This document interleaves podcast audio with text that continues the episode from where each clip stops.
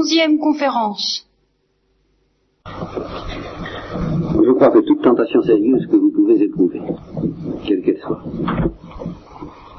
toute tentation de ne pas accepter volontiers, de ne pas subir volontiers telle ou telle chose. Si vous êtes honnête, et c'est ça ce à quoi je vous encourage, non mais je veux dire c'est précisément, c'est ça le domaine où nous avons le plus de pouvoir. C'est un peu la seule chose qui soit à notre portée. Elle n'est pas à notre portée sans la grâce, enfin elle est humaine. Le reste, ça ne dépend pas du tout de nous, être attiré par Dieu, avoir ça, mais être honnête, ça dépend de nous. Tout en étant, tout en nécessitant la grâce. Donc c'est ce à quoi moi, je vous exhorte. Et si vous êtes honnête, toute tentation, tout problème, toute difficulté doit vous amener à poser le problème de la foi. À prendre conscience qu'au fond, au-delà de euh, ce que vous avez envie de refuser, c'est la foi qu'en fin de compte, vous risquez d'avoir envie de refuser. Voilà. Et que si vous ne refusez pas la foi, alors tout le reste doit suivre.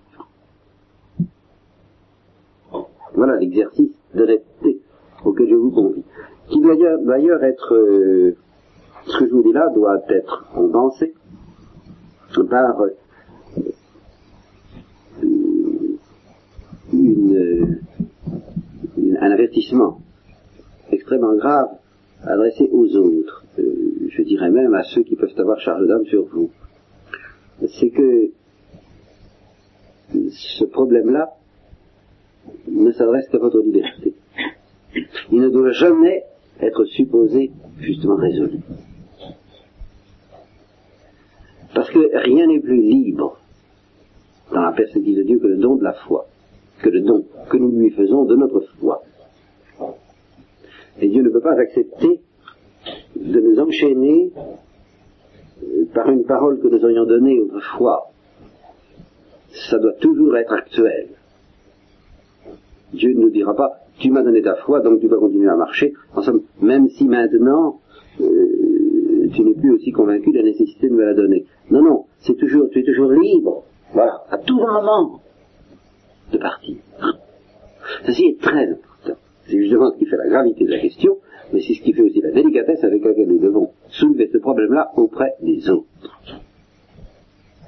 Quand nous invitons quelqu'un à s'abandonner, au fond, nous invitons à un acte de foi. Ah, mais il ne doit pas être supposé résolu. Nous ne devons pas dire trop, vous avez la foi, donc.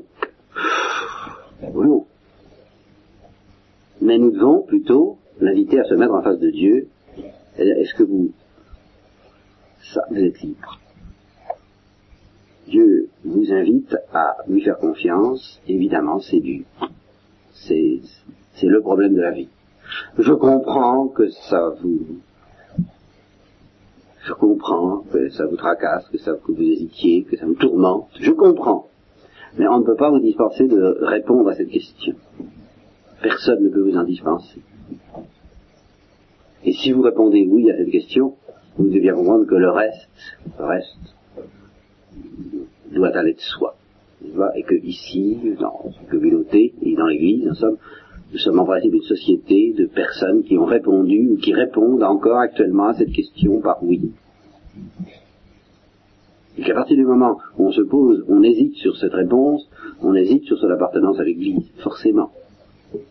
Et qu'il faut simplement, et que c'est, et comme en temps on a le droit d'hésiter là-dessus.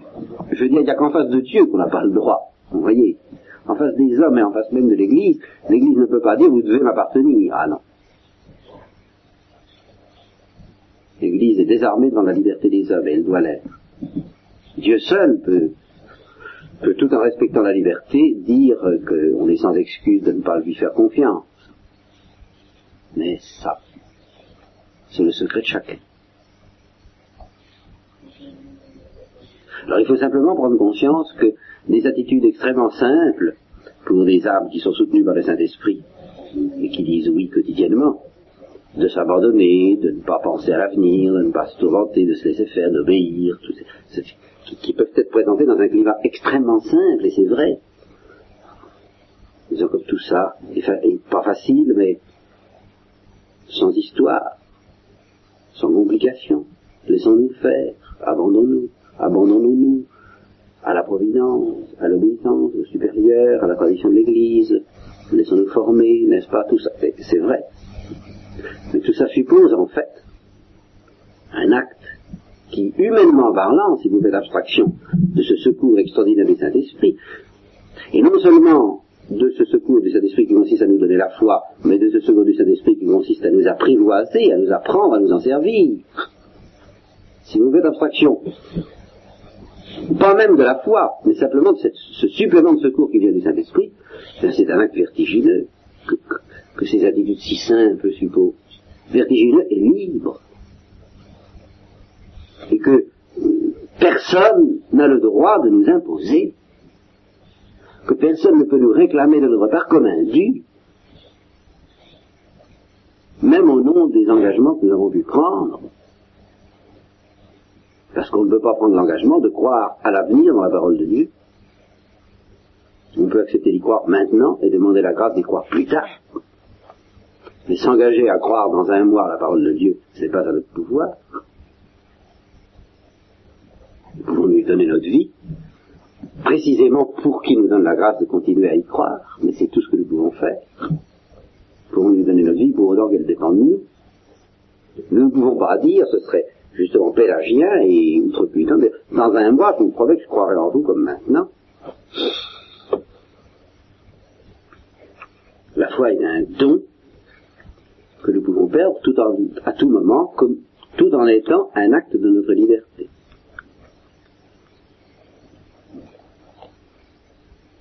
Donc il y a intérêt, à comprendre le mieux possible la situation, la question qui nous est posée, et comprendre cela le mieux possible fait partie de ce que la prière elle-même nous invite à faire. Une prière authentique, une prière vraie, demande à Dieu de nous éclairer, de nous délivrer, de nous fortifier dans la foi, mais en ouvrant les yeux tout grands, elle ne demande pas à Dieu de nous permettre de continuer à, fermer les yeux sans, euh, et, à s'en sortir sans très bien comprendre ce qu'il nous demande, en fin de compte.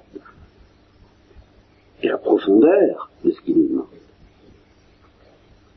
Donc un certain enseignement sur cette question de la foi et des motifs pour lesquels nous disons oui, et de ce qui se passe quand nous avons dit oui, et des motifs pour lesquels, et de, la, de la raison profonde pour laquelle nous continuons à dire oui, laquelle justement dépasse la psychologie humaine et les motifs pour lesquels nous avons dit oui au départ, c'est ce que j'essaierai de vous expliquer. C'est qu'une fois que nous avons dit oui, il se passe quelque chose d'absolument nouveau et transcendant, qui justifie l'affirmation des théologiens et quelquefois des spirituels, de ceux qui veulent nous, nous aider, qui justifie leur affirmation qu'il n'y a plus à justifier la foi humainement, qu'il ne faut plus s'inquiéter des motifs et des fondements humains de la foi, parce que c'est finalement la foi qui justifie la foi. Il y, a du vrai dans tout cela. Seulement, si on le comprend mal, comme par exemple les protestants le comprennent mal, d'une manière hérétique, pour eux, les protestants, il n'y a vraiment que la foi qui justifie la foi.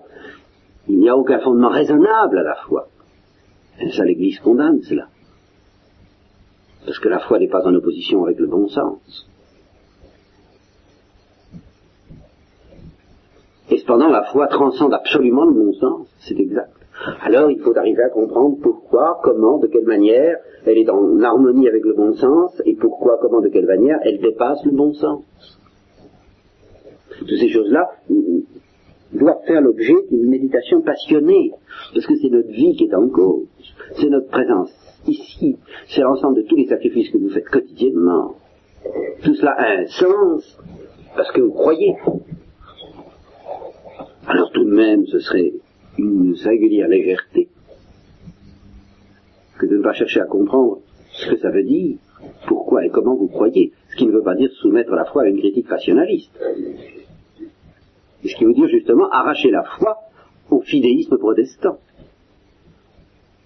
ou à la paresse routinière et traditionnelle, comprendre à quel point, tout en étant euh, en dépendance de la grâce de Dieu, elle est un acte foncièrement libre et personnel. Et à quel point, tout en dépassant le bon sens et le raisonnable, elle est supérieurement raisonnable. Toutes ces choses, il faut les comprendre, si je peux dire, à l'état normal. Après ça, le vent pourra souffler, les tempêtes pourront arriver, le démon pourra nous embrouiller au maximum, et tout ce que nous aurons compris et vu et médité et assimilé ne nous empêchera pas d'être dans les ténèbres comme Thérèse l'a été, peut-être.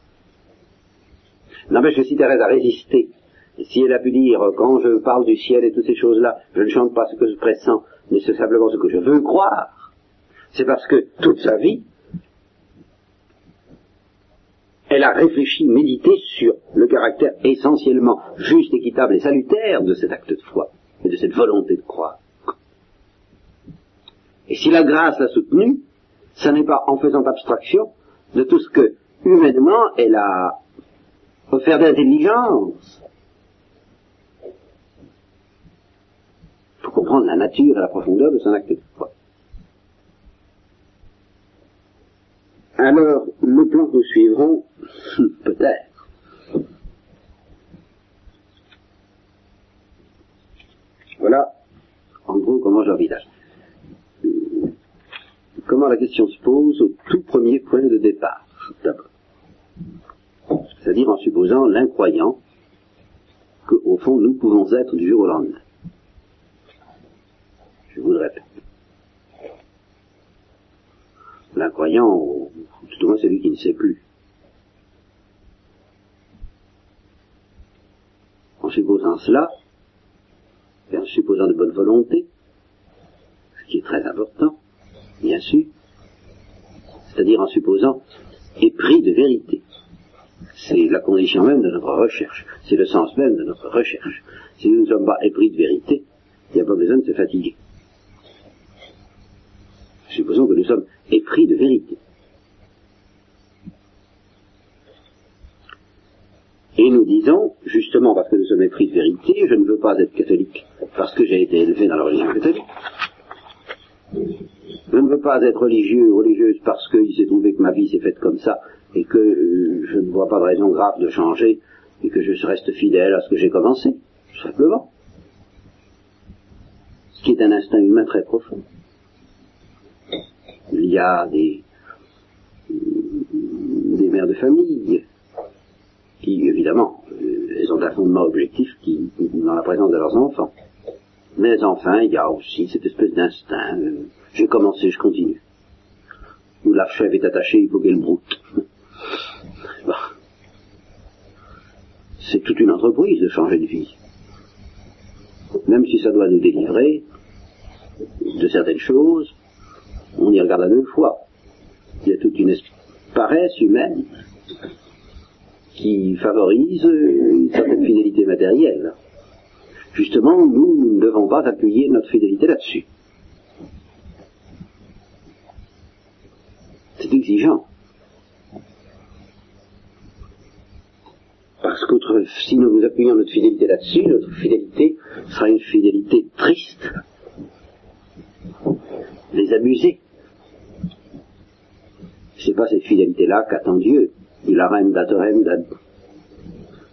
diligit deus.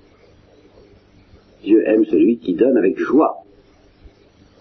Et non pas parce qu'il n'y a plus rien de faire autrement, parce qu'on n'a plus la force de retourner la veste et de changer complètement d'orientation. D'une certaine manière, humainement parlant, nous devons aimer suffisamment la vérité, si je veux dire, pour être prêts à changer, à envoyer tout promener si la vérité se manifestait comme autre que ce que nous avons cru. C'est très important cette disposition-là, parce que nous sommes bien obligés de la réclamer d'un protestant. Ah, pour son salut. Nous sommes bien obligés de la réclamer d'un musulman, d'un marxiste. Et nous dirons, ah voilà, il est engagé là-dedans, alors maintenant c'est fini, il n'y a plus moyen, on peut lui dire tout ce qu'on voudra, il ne changera pas. Navrant. Nous, nous apprécions beaucoup chez, chez les autres cette jeunesse qui, leur permet de, brûler ce qu'ils sont adorés et d'adorer ce qu'ils sont brûlés, parce que la vérité s'est manifestée à eux, ben, cette disposition, nous devons l'avoir. Nous devons être absolument prêts à rendre hommage à la vérité, quoi qu'il nous en coûte, lorsqu'elle se manifestera clairement à notre conscience. Nous ne devons pas être fidèles par routine ou par fatigue. parce que nous avons reconnu que là était la vérité. Bon. C'est déjà très exigeant, comme vous le voyez. Et si nous sommes fidèles pour d'autres motifs, ben, un jour ou l'autre, le vent soufflera, la pluie tombera, l'orage viendra, et la ruine de cette maison risquera d'être grande. Parce que la paresse et la routine, ça ne peut pas durer toujours. Et c'est en particulier par ça qui nous permettra de faire face à la mort. Avec l'interrogation très redoutable qu'à ce moment-là, elle nous demandera, elle nous posera, et à laquelle il faudra vraiment répondre. Et pas parce qu'on a toujours commencé comme ça, mais parce qu'on dira là est la vérité. Bon. Alors je suppose ceci à qui nous sommes épris de vérité. Et je suppose par ailleurs que nous ne savons rien. Voilà. Nous ne savons rien, comme, euh, encore une fois, sous l'effet de la tempête et des tentations des démons, nous pouvons être réduits d'un jour à l'autre. Et ego redactus sum, ad nihilum redactus sum et toutes mes plumes se sont envolées. J'ai été déplumé, je croyais savoir, je ne sais plus. Tout ce que je croyais savoir semble avoir disparu. Qu'est-ce qui reste? Qu'est-ce qui va me rester? Qu'est-ce qui peut nous rester lorsque toutes les intuitions que nous croyons avoir et qui sont enracinées de beaucoup dans la sensibilité c'est un don, plus ou moins. Qu'est-ce qui restera? Ben, Il restera notre raison, notre bon sens, et je l'espère notre foi, mais justement, qu'est-ce que ça veut dire? Si nous perdons notre bon sens et notre raison, nous ne sommes plus responsables, alors ça va. Mais, euh, à, moins que ça soit de notre faute, que nous justement nous n'ayons pas pris l'habitude d'en faire usage du bon sens et de la raison. Que nous n'ayons pas eu cette passion de vérité toujours à ça que j'en reviens. Mais si nous avons eu cette passion de vérité, ah, si nous perdons un peu la raison comme M. Martin, à la fin de sa vie, ça n'a pas d'importance. Ça, il ne lui restait plus rien, même pas ça. C'est pas d'importance. Ce n'est pas de sa faute, Dieu n'allait pas lui retirer la foi pour autant. Très, tout à fait tranquille de ce côté-là. Sécurité absolue. Mais je suppose qu'il nous reste notre raison et notre bon sens et que Dieu nous demande encore de nous en servir. Comment la situation va-t-elle se présenter Alors, au premier point que je développerai, il existe de par le monde des gens, un certain nombre de gens. Nous verrons à savoir et à déterminer lesquels. Des gens qui se présentent auprès de nous avec un petit papier bleu et qui nous disent un télégramme pour vous de la part de Dieu. Voilà. Et notre raison, notre raison, premièrement, est obligée de prendre acte du fait. Parce que ça, c'est un fait. Et pas, c'est pas un fait d'il y a 2000 ans. C'est un fait d'aujourd'hui, constatable. Il y a des gens qui circulent dans le monde en liberté, pas toujours d'ailleurs, mais généralement, et, en fin de compte, ils arrivent toujours à être un peu en liberté, vers dei non est alligatum. La parole de Dieu n'arrive pas à être enchaînée. Et prétendent qu'ils sont pour nous, qu'ils possèdent pour nous un message personnel de la part d'un Dieu personnel. Alors tout cela, il faudra déjà le méditer ce fait, le comprendre, avoir cette énergie que bien peu de chrétiens ont, de comprendre son originalité, sa spécificité irréductible. Là, nous sommes dans l'ordre des faits. Il n'y a pas à douter qu'il y a certaines gens comme ça. Et justement, nous verrons lesquels.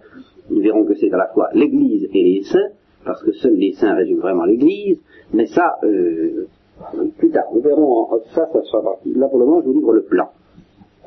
Je vous montre où ça mène, je vous dis ces gens-là existent, ils ont une adresse, on peut aller les voir, et puis quelquefois, c'est eux qui viennent nous voir sans qu'on leur demande. Euh, bon. ils, écrivent, ils parlent, enfin, ils font, toutes sortes de choses, ils se manifestent.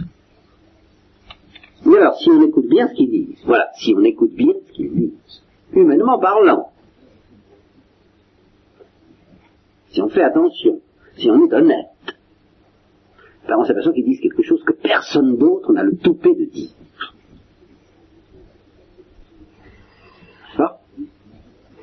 Et que ça, ça les met à part, qu'on ne peut pas les réduire à autre chose, parce que ça c'est une des astuces les plus diaboliques des doctrines modernes, d'essayer d'arranger les choses, de noyer le poisson.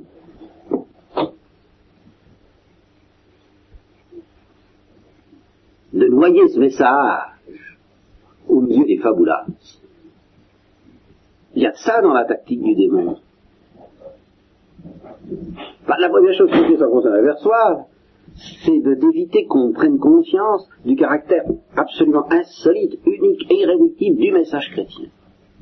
Par rapport au message des religions orientales, du marxisme, de, l'existentialisme, de, toute la religiosité vague et ambiante qui anime les hommes, qu'on ne fasse plus très bien la distinction, que, tout ça, ce soit des voix qui va à Dieu, etc. C'est pas du tout ça qui s'agit.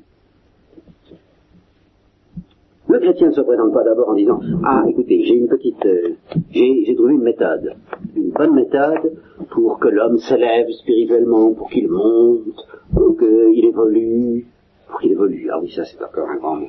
Pour qu'il évolue favorablement, qu'il se divinise, pour progressivement. J'ai trouvé quelque chose de bien. Nous avons quelque chose de bien. Nous avons une tradition très solidement ancrée et très belle, comme les traditions orientales qui peut se. Ah, ça tu dis, de la part de Dieu.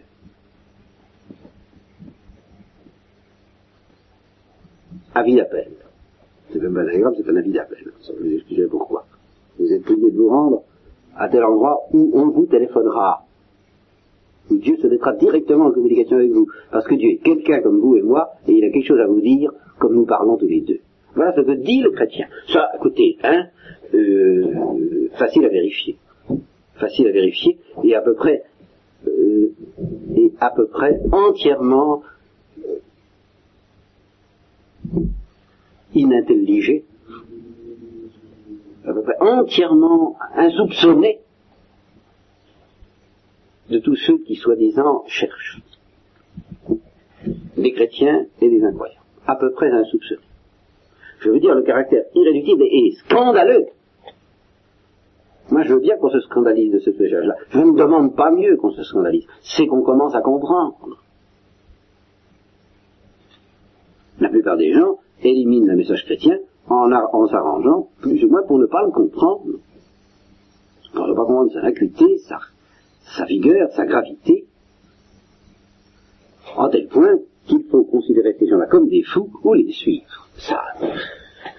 Voilà, il existe des gens, c'est un fait, qui, si nous les comprenons bien, doivent être considérés comme on les appelait sous la Révolution, des fanatiques.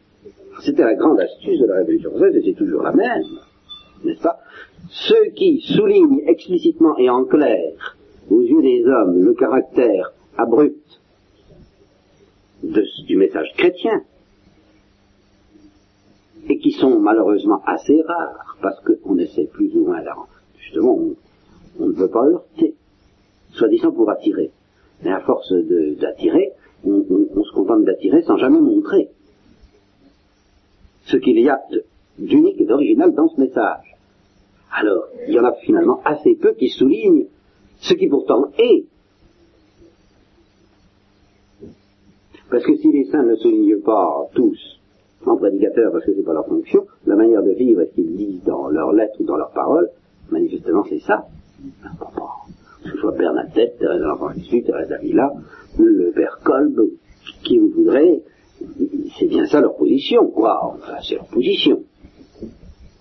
Ils affirment bien être porteurs d'un message. Apprendre ou à laisser tout entier de la part de Dieu, auprès de telle personne, de chaque homme qu'ils rencontrent. C'est bien leur position. Eh bien, ceux qui disent cela, en, en étant pas tellement fréquents, alors on arrive à dire, ah ben ça c'est une secte spéciale parmi les chrétiens qu'on appellera les fanatiques.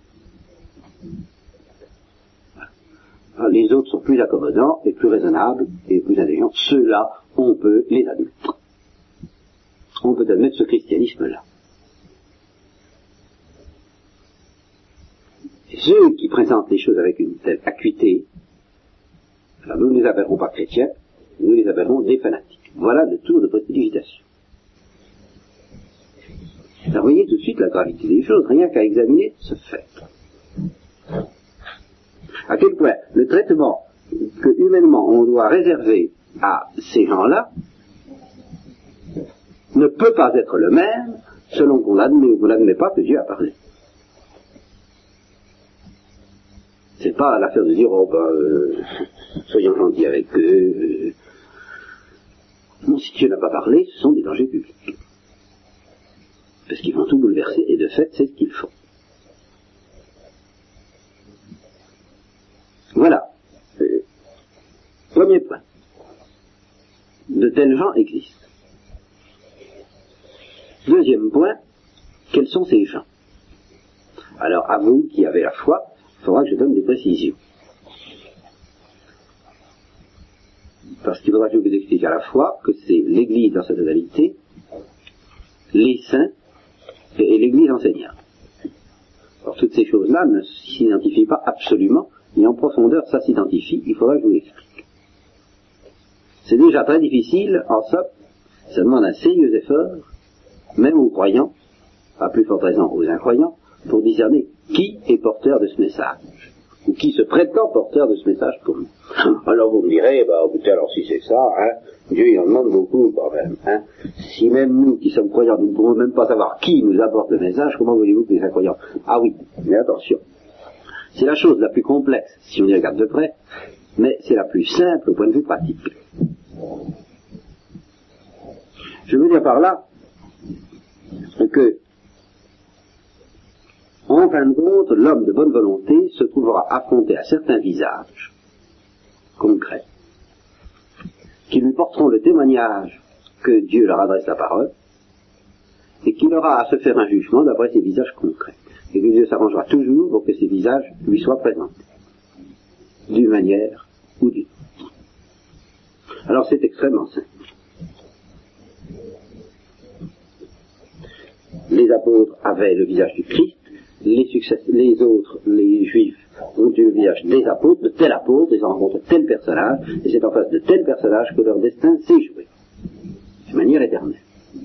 Alors ce personnage peut être tantôt un saint, tantôt pas un saint, euh, c'est là où il y a tout un réseau de relations multiples et complexes qui peuvent euh, intervenir dans la vie de quelqu'un. Mais au total, si quelqu'un est de bonne volonté, il aura vite fait de se rendre compte de, de ceux qui disent vraiment cela. Il verra bien qui c'est.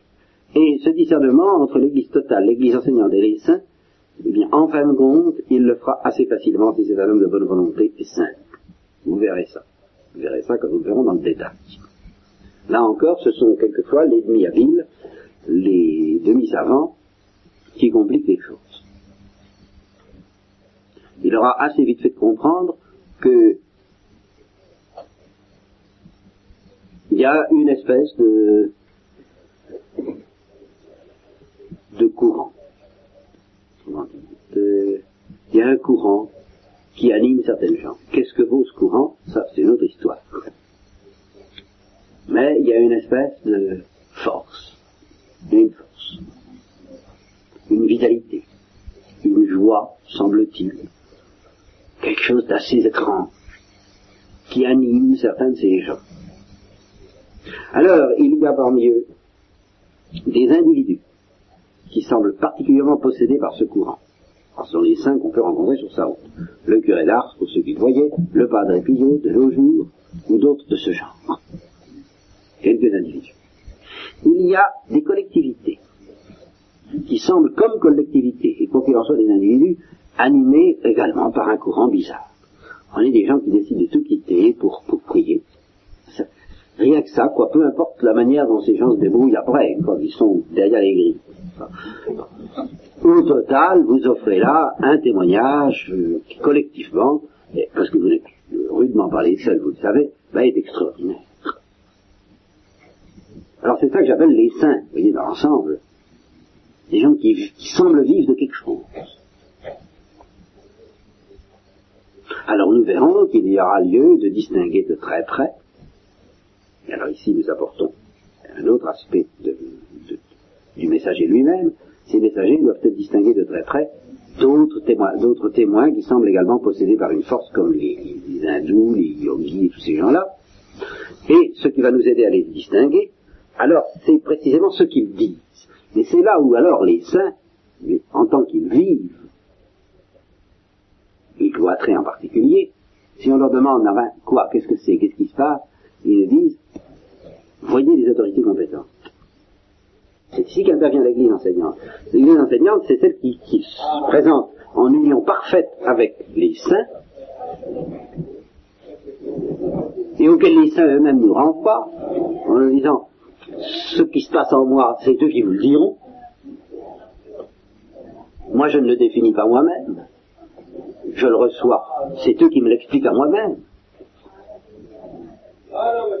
Et cette église enseignante, avec tous les prolongements qu'elle possède dans la personne des théologiens, des prêtres, cette église enseignante, euh, alors précise que ce courant, cette force est vécue par les saints, est proclamée par les saints comme une vie de dialogue personnel, nous en à cela, entre eux et Dieu, et non pas comme euh, je ne sais quoi de vague et d'impersonnel, comme le proclament les spirituels de l'Inde,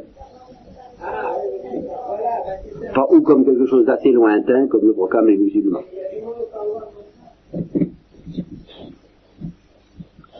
mais comme quelque chose de, qui, qui, est bien dans la ligne de ce que ces chrétiens nous disent tous, un message pour vous de la part de Dieu. Vous voyez, d'un côté, ce que vivent les saints, de l'autre, ce que vit l'Église enseignante. À eux deux, ces deux, ces deux gens-là, ces deux sortes de gens-là, ces deux personnes, l'une qui, qui vit, l'autre qui parle, sont nécessaires pour que le messager soit constitué dans son intégrité et qui le dit, un message pour vous de la part de Dieu. Il y a appel de dialogue personnel entre un Dieu qui est quelqu'un comme vous et moi et vous.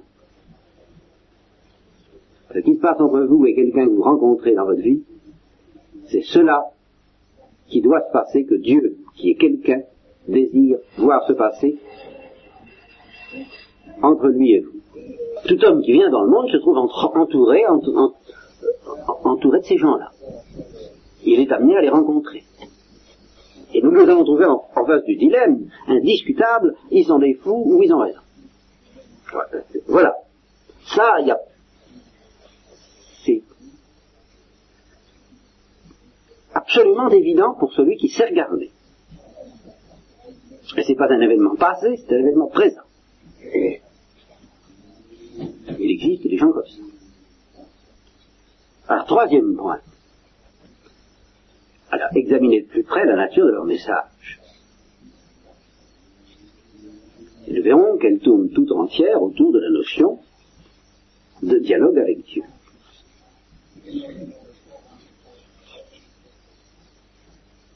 Nous verrons que tout est suspendu à cela. Et que tout ce qu'il y a de singulier, d'abrupt, de désagréable, de scandaleux même aux yeux de certains, dans leur euh, message est absolument rendu nécessaire par le réalisme avec lequel ils croient au dialogue avec Dieu. Si on a bien compris ce qu'implique la notion de dialogue avec Dieu, tout le reste s'ensuit. Alors, il faut d'abord comprendre que cette notion de dialogue avec Dieu s'enracine dans leur message, dans une notion plus profonde, qui est la notion de dialogue à l'intérieur de Dieu, le dialogue trinitaire. On ne peut pas comprendre la, profondeur, la virulence avec laquelle il nous propose un message avec, un dialogue avec Dieu, si on n'a pas admis, entrevu, que pour eux, simplement, encore une fois, la question de la réponse reste intacte, de notre réponse à nous reste intacte. Il faut comprendre que pour eux, ce dialogue qu'ils nous proposent, David appelle de la part de Dieu, n'est qu'un prolongement de ce qui se passe à l'intérieur de Dieu. Les relations trinitaires. Ce qu'on appelle les relations trinitaires en termes techniques, et ce qu'en termes humains, on peut appeler un dialogue. Ce qui donnera justement un caractère irréductiblement dialoguant à ce qu'ils nous proposeront comme vie divine, comme intimité avec Dieu. Et parfois, là encore, ça se marquera comme absolument original par rapport à toutes les autres perspectives religieuses qui peuvent séduire le genre humain. Et comme il n'y a pas de dialogue humain sans respect des libertés, sans consistance de la personne, alors nous verrons beaucoup plus en détail que toutes sortes de dogmes comme la nécessité de la prière, la transcendance de la grâce et l'existence de l'enfer reposent sur la nécessité pour qu'il y ait dialogue sérieux d'un respect de la liberté des hommes de la part de Dieu et de Dieu de la part des hommes. Donc tout leur message s'articule autour de ce réalisme avec lequel ils envisagent le dialogue avec Dieu. Avec lequel ils se croient eux-mêmes en dialogue avec Dieu et avec lequel ils nous proposent d'entrer en dialogue avec Dieu. Nous verrons que tout, le reste découle de cela. Et alors en particulier, bien entendu, leur dogme majeur, l'incarnation. Et la rédemption. Nous verrons que tout cela est parfaitement cohérent, parfaitement normal. Je ne dis pas vrai, ça c'est une autre question, mais je dis parfaitement normal. Ça, ça, je dis pas que ça va de soi non plus, mais ça se comprend très bien si on admet le sérieux et le réalisme avec lequel Dieu présent désire entrer en dialogue avec nous.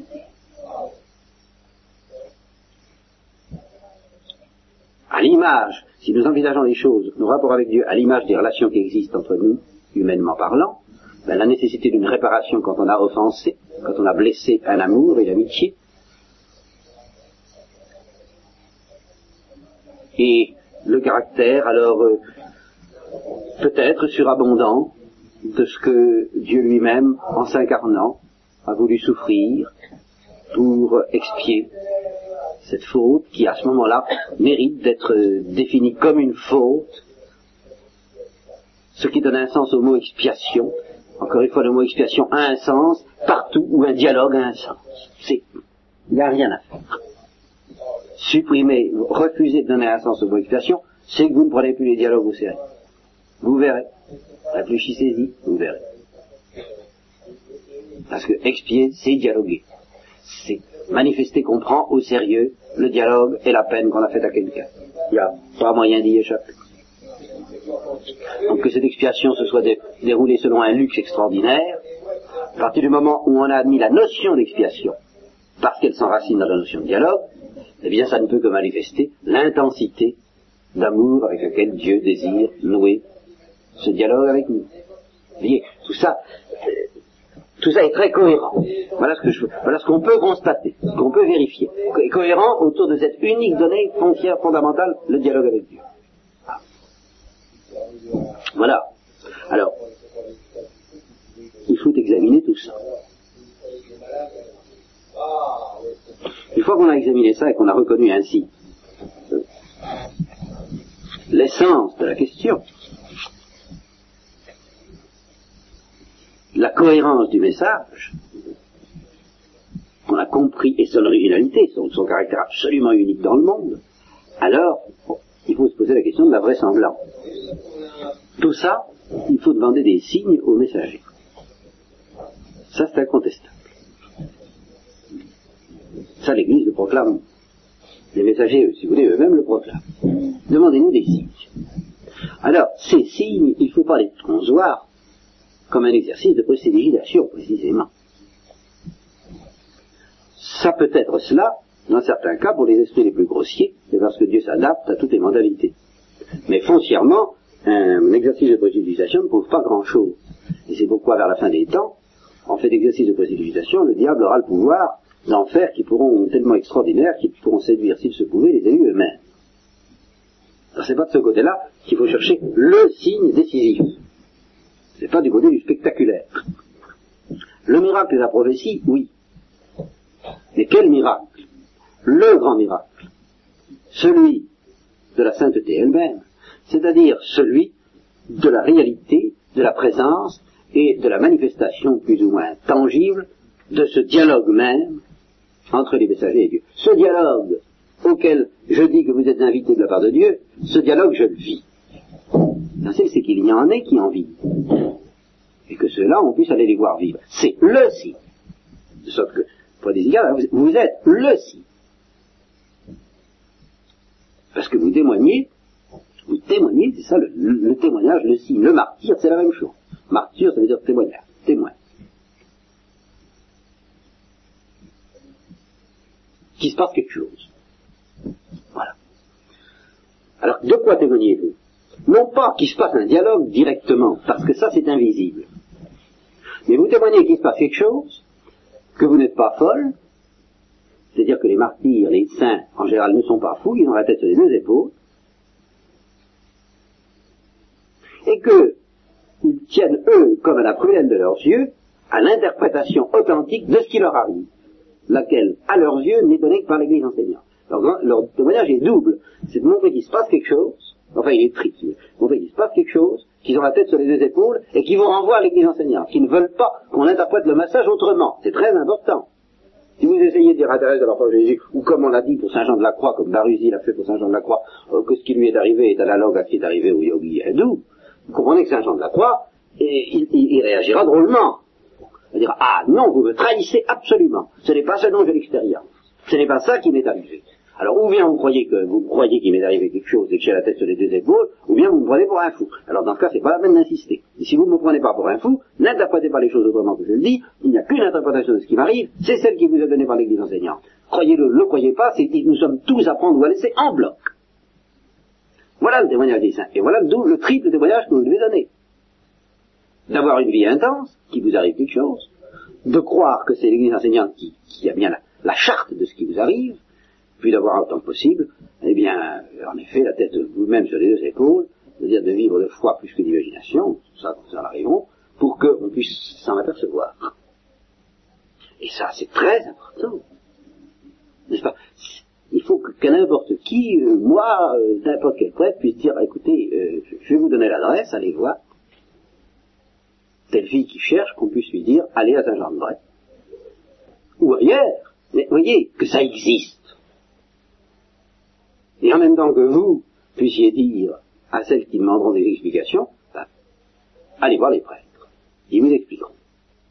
Et que tout ça ne fasse qu'un, c'est cette cohésion qui est vraiment le témoignage impressionnant par excellence, le si.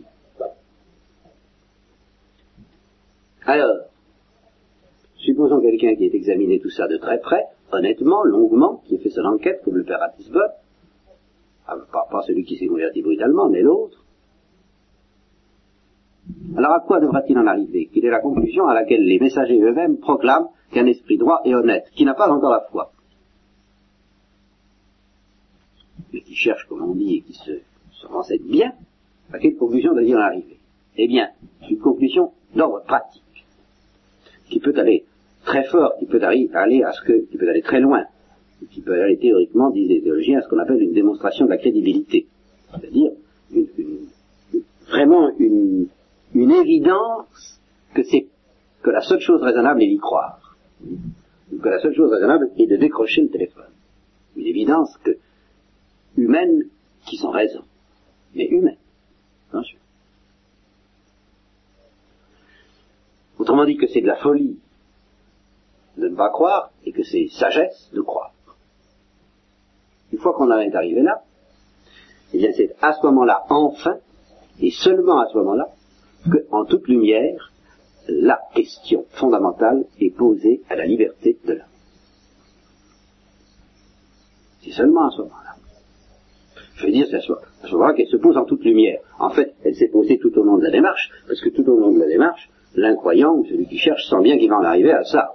C'est ce qui est arrivé. Donc à chaque instant, il consent à ce que cette question lui soit posée. Et rien que ça, c'est déjà commencer à dire oui. Mais enfin, à chaque instant, sa liberté, si vous voulez, est interrogée, d'une manière de plus en plus aiguë et vertigineuse.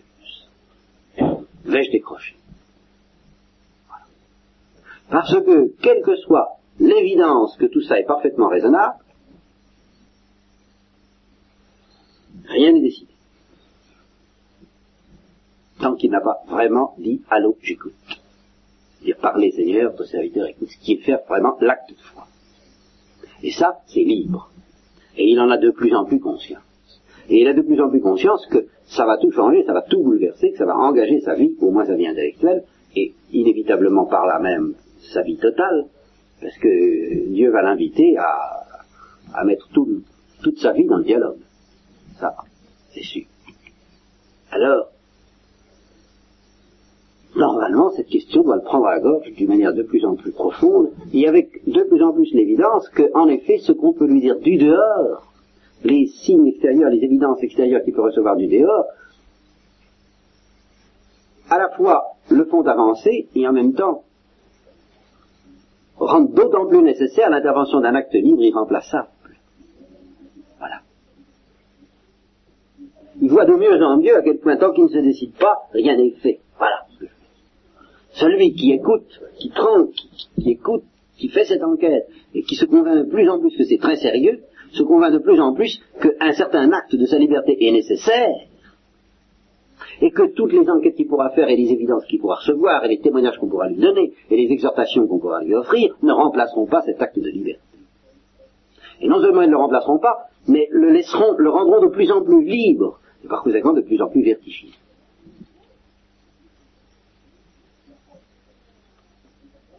Il, y a, en termes humains, si vous voulez, c'est ça que Pascal a senti quand il a parlé du pari, ce qui est assez inexact comme formulation, mais euh, au point de vue expérimental, c'est bien l'impression qu'on peut avoir. En termes humains, il va falloir que je joue ma vie là-dessus.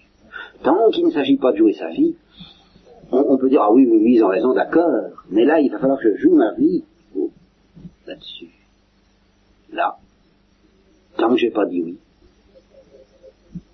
J'ai beau avoir une... C'est pour ça qu'à la limite, les démons ont l'évidence que tout ça est parfaitement plus que vraisemblable, et, absolument fondé, appuyé, authentique, que Dieu a sûrement parlé, mais ils veulent pas le croire, c'est tout. Alors eux, c'est l'inverse de Thérèse, qui, croyait parce qu'ils voulaient le croire. La seule motif pour lequel ils ne croient pas, c'est qu'ils veulent pas le croire, et puis c'est tout. Alors du fait qu'ils ne veulent pas croire, ils ne sont pas en communication. Ils n'ont que des, signes. Ils n'en restent pas des signes. Alors il y a beaucoup de chrétiens et de croyants et de chrétiens qui s'imaginent que la foi, ça consiste à être convaincu que les signes sont vrais. C'est pas ça. On peut être convaincu que les signes sont vrais et ne pas avoir décroché. Ça, c'est autre chose. Et alors, qu'est-ce qu'il faut pour décrocher? Eh bien, Il faut un mouvement de la liberté, mais il faut aussi une grâce d'attrait. C'est là que le cœur va jouer. Il faut que ce dialogue qui nous est offert, qui nous est proposé par les chrétiens, ça nous intéresse et que ça nous intéresse assez fort pour qu'on saisisse efficacement que tout le reste, c'est de la paille à côté. Voyez-vous, il ne suffit pas euh, de savoir que c'est très vraisemblable que le dialogue est réel. Non. Il ne suffit pas de, de savoir affectivement que ça doit être bien intéressant d'être en dialogue avec Dieu. Non. Il faut savoir affectivement, il faut accepter de pressentir affectivement, ce qui est une grâce, mais à laquelle nous pouvons résister, que si ce dialogue nous est offert, il est d'un tel prix qu'il mérite qu'on lui sacrifie tout. Voilà. Ça, il faut le pressentir déjà pour faire un acte de foi. Pas à un degré aussi profond et aussi parfait que pour faire un acte de charité, nous verrons. nous verrons que la charité est quand même la clé de la foi, j'y reviendrai. Il faut avoir un certain début de cela. Nul ne vient à moi si mon Père ne l'attire, c'est ça. Il faut que ce dialogue soit alléchant. Ça, c'est une grâce mais c'est aussi une grâce à laquelle on peut résister. Il faut se laisser séduire, se laisser fasciner par l'éventualité de ce dialogue. Alors, poussé par ce désir, la liberté emporte le morceau. Elle dit, ben oui, allez, je décroche. Et tout est là, tant que c'est pas fait. Et quand on décroche, quand on dit oui, j'écoute, alors, alors il se passe quelque chose d'absolument nouveau. Et d'un tout autre ordre que tout ce que j'ai dit jusqu'à présent. Car tout ce que j'ai dit jusqu'à présent, que ce soit les évidences qu'on peut avoir, sur la validité des signes, sur la nature du message, que ce soit même l'attrait qu'on peut éprouver à l'égard de ce message, ça implique des grâces, oui, mais ça n'implique pas qu'on soit en communication avec Dieu. On ne l'est pas encore. On est attiré vers cette communication, on s'y intéresse, on la désire peut-être, on la souhaite, on la, croit vraisemblable, on, on croit que c'est sûr qu'elle existe, mais on n'est pas en communication avec Dieu, dès qu'on a décroché. Et vous dit j'écoute, alors quelque chose d'absolument transcendant à tout ça se produit, nous sommes mis en communication, nous sommes reliés par l'acte de foi à la parole même de Dieu. Ce ne sont plus les chrétiens qui nous parlent, c'est Dieu. Tant qu'on n'a pas fait l'acte de foi, ce sont encore les chrétiens qui nous parlent. Même si la grâce nous travaille et nous attire vers ce qu'il nous propose, ce sont les chrétiens qui nous parlent et non pas Dieu. Dès qu'on a fait l'acte de foi, c'est Dieu. Et alors ça, c'est d'un tout autre ordre. Et alors il faudra étudier pourquoi c'est d'un tout autre ordre, en quoi, qu'est-ce que ça signifie, et comment c'est quand même compatible avec toutes sortes d'anxiétés bien que ce soit infiniment plus fort et plus profond que toute certitude humaine. Alors vous voyez que nous ne sommes pas quand même au bout de nos peines, mais que ça vaut la peine d'être examiné près tout ça. Parce que vous, comprenez, vous entrevoyez la transcendance de l'acte de foi et en même temps ses bases humaines. Et, la vigueur déjà assez extraordinaire de ces bases humaines. C'est justement le paradoxe douloureux qu'on en assiste, des gens qui ont la foi, de quoi poser des actes de foi, qui n'ont pas les bases humaines, qui ne les cherchent pas, qui par conséquent ne posent pas d'actes très peu, très faible, et qui remplace ces actes de foi par des actes de religiosité. Ça, c'est là. Et comme ça peut avoir lieu même dans la vie religieuse, alors pour vous prévenir contre ce danger, et toutes les conséquences qu'il entraîne, c'est-à-dire toutes les difficultés, tout, ce qui peut rendre la vie religieuse absolument intolérable, à ce moment-là, c'est fini. On n'est pas accès là-dessus sur des actes de foi perpétuels dans ce dialogue, eh bien, je, maintiens qu'on peut rester religieux, comme on peut rester prêtre, comme on peut rester chrétien, si ce n'est pas à cause de ce dialogue, mais bien qu'en vertu d'une démission à l'égard d'une plénitude humaine, à laquelle on n'a pas le droit de renoncer autrement qu'en vertu de ce dialogue. Et d'ailleurs, on n'y annonce pas à ce moment-là. On la donne.